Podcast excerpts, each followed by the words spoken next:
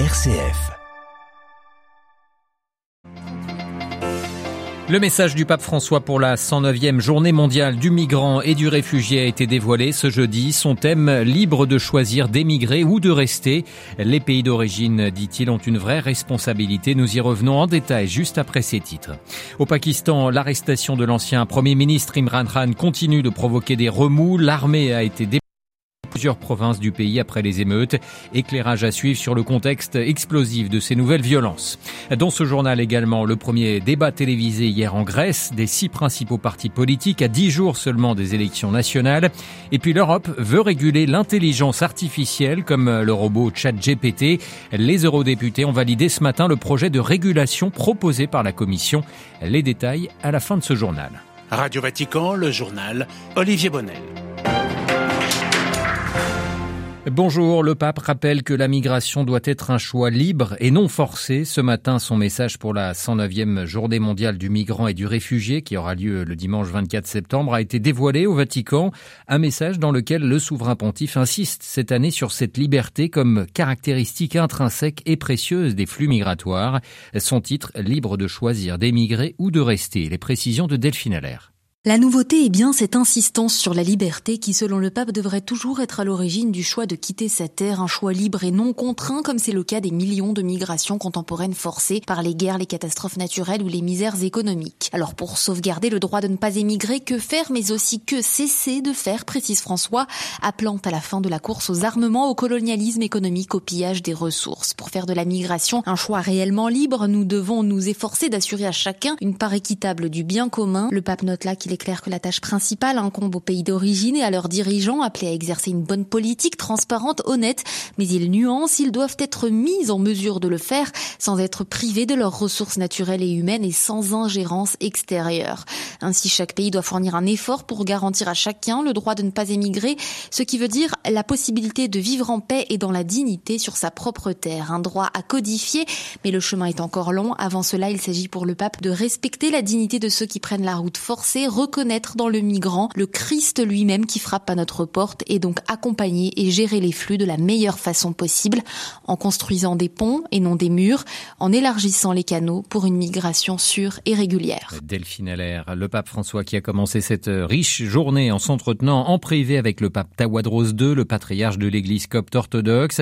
Celui-ci, vous l'avez suivi sur notre antenne, était présent hier sur la place Saint-Pierre à l'occasion de l'audience générale. Dans son discours au patriarche d'Alexandrie ce matin, le Saint-Père est revenu sur les fruits écuméniques dans le dialogue entre catholiques et coptes orthodoxes. François qui a annoncé que les martyrs coptes en Libye en 2015, égorgés sur une plage par l'État islamique, seraient désormais, sont désormais intégrés au martyrologe romain.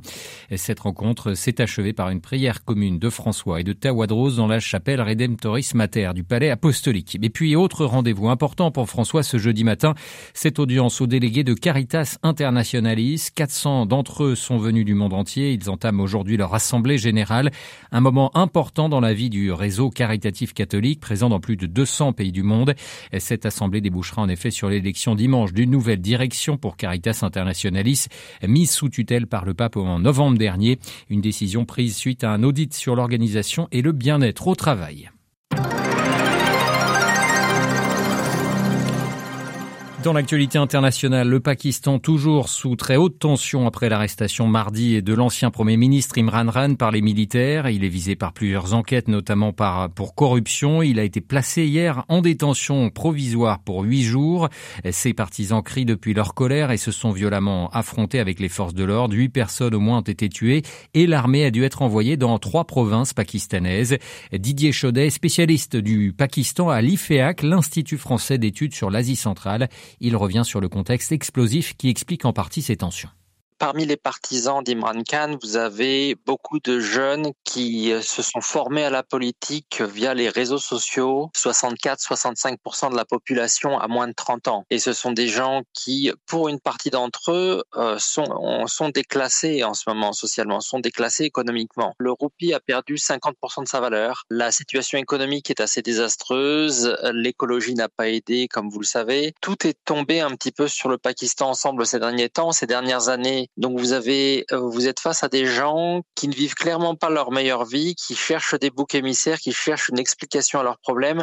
Et Imran Khan leur a donné cette explication. C'est la faute des élites, c'est la faute des élites corrompues, c'est la faute des élites civiles, mais aussi militaires. Le chercheur Didier Chaudet, spécialiste du Pakistan. Le conflit au Soudan, objet d'une session spéciale ce matin du Conseil des droits de l'homme de l'ONU à Genève, le haut commissaire aux droits de l'homme Volker Turk a exhorté les États ayant une influence à faire pression par tous les moyens pour résoudre la crise. Les combats entre militaires soudanais depuis le 15 avril ont plongé dans le, pays dans la catastrophe, a-t-il déploré. 900 000 Soudanais ont dû déjà fuir leur maison en raison de ces combats. Au Royaume-Uni, le projet de loi euh, sur l'immigration du gouvernement suscite toujours de nombreuses critiques. Hier, devant la Chambre des Lords, c'est celle du chef spirituel de l'Église anglicane qui s'est fait entendre. Justin Welby a vivement critiqué ce projet qu'il qualifie de moralement inacceptable. L'immigration, il en est question aussi aux États-Unis. Washington doit lever ce soir à minuit ses restrictions imposées par durant la pandémie qui permettaient de contrôler la frontière sud du pays avec le Mexique. Des milliers de migrants, principalement venus d'Amérique centrale, pourraient traverser la frontière. Le gouvernement américain s'attend à une situation difficile, voire chaotique. Ce sont les mots de Joe Biden. L'État fédéral a mobilisé plus de 24 000 agents et forces de l'ordre, en plus des 4 000 militaires déjà sur place. Toujours aux États-Unis, le gouvernement de Joe Biden dévoile ce jeudi un plan de réduction des émissions de CO2 pour les centrales électriques, notamment à gaz et à charbon, à partir de 2030. Des mesures comme l'obligation pour certaines centrales de capter leurs émissions de CO2. Direction la Grèce où les élections nationales approchent. Elles auront lieu le 21 mai prochain. Et hier, un débat télévisé avait lieu entre les six principaux candidats, dont le Premier ministre sortant, Kyriakos Mitsotakis. Un débat qui n'a pas beaucoup passionné les Grecs ni fait émerger de véritables favoris. Athènes, Alexia Kefalas.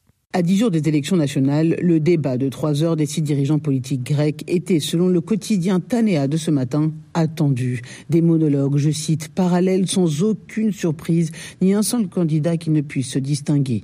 Le premier journal de Grèce craint que ce débat ne soit révélateur du scrutin du 21 mai prochain, où aucun candidat ne risque d'obtenir absolu.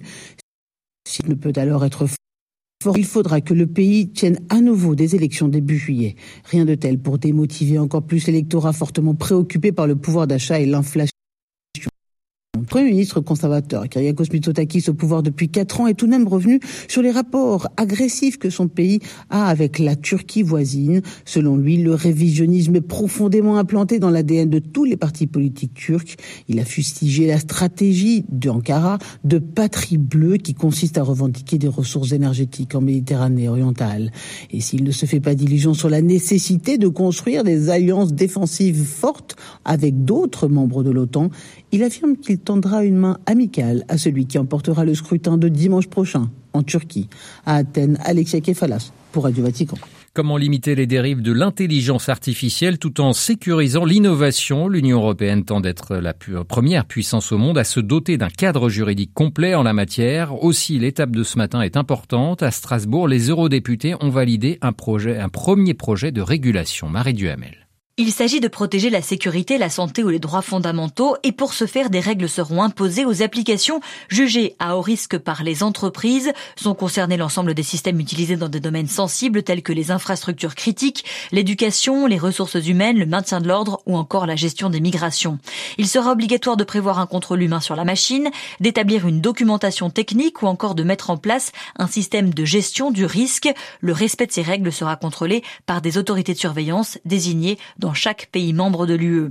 Les eurodéputés souhaitent aussi contraindre les fournisseurs à mettre en place des protections contre les contenus illégaux, à révéler les données protégées par des droits d'auteur. Il faudra dire aussi si l'humain, l'utilisateur, est en contact ou non avec une machine. Les interdictions seront rares, pas de récolte en masse de photos sur Internet pour entraîner des algorithmes sans l'accord des personnes concernées, pas de système de reconnaissance des émotions, plus aucune dérogation autorisant l'identification biométrique à distance par les forces de l'ordre, pas de système de notation des citoyens, pas de surveillance en masse, pas en somme d'applications contraires aux valeurs de l'UE. Marie Duhamel. Et avant de refermer ce journal, cette nouvelle de l'Église de France où le pape François a nommé un nouvel archevêque pour le diocèse de Chambéry en Savoie. Il s'agit de monseigneur Thibaut Verny, jusqu'ici évêque auxiliaire de Paris. Monseigneur Verny qui est également le président du Conseil de prévention et de lutte contre la pédophilie au sein de la conférence des évêques de France.